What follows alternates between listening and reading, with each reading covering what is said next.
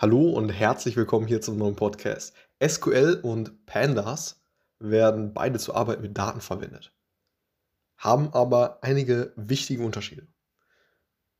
SQL ist eine Datenbank-Anfragesprache, manche bezeichnen das auch als Programmiersprache, zum Interagieren mit relationalen Datenbanken. Während Pandas eine Bibliothek zur Arbeit mit Daten in, in Python ist.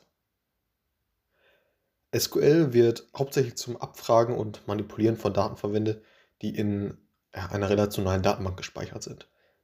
Während Pandas zur Arbeit mit Daten im ja, Speicher verwendet wird und ja, zum Lesen und Schreiben von Daten in verschiedenen Datenformaten, zum Beispiel CSV, Excel, JSON und auch ja, relationalen Datenbanken. Und genau, SQL ist optimiert für die, für die Arbeit mit großen Datensätzen, die in einer Datenbank gespeichert sind. Während Pandas für die Arbeit mit ja, eher kleineren Datensätzen optimiert ist, die im, äh, ja, im Speicher eben passen.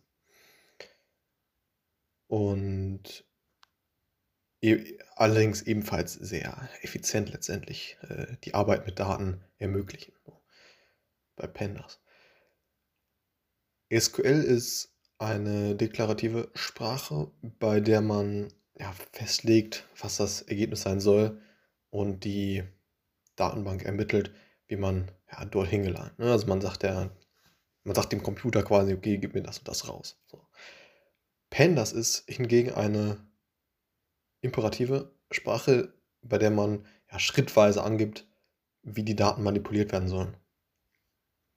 Also mach erst das und dann das und dann das. So. Und das ist ja auch so der, der Unterschied zwischen Programmiersprachen und Datenbank-Anfragesprachen.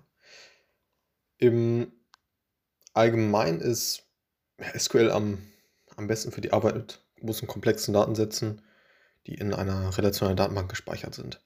Während Pandas am, ja, am besten für die Arbeit mit ja, eher kleineren, einfachen Datensätzen geeignet ist, die in ja, den, den Speicher letztendlich passen ne, oder geladen werden können. Beide, also SQL und Pandas, haben ihre Stärken und Schwächen und ja, die beste Wahl hängt natürlich wie immer vom Anwendungsfall ab. Und genau, das als ganz kurzer Rundumriss. Bei beiden geht es letztendlich darum, ja, mit Daten zu arbeiten. Und man könnte wahrscheinlich noch deutlich, deutlich tiefer in das Thema äh, einsteigen. Letztendlich kommt es auf den Anwendungsfall an und ähm, SQL ist auf jeden Fall die Sprache der Daten. Das heißt, ja, in den meisten Fällen, das könnte man vielleicht sagen, in den meisten Fällen würde man dann SQL irgendwie präferieren. Hm, ja, genau.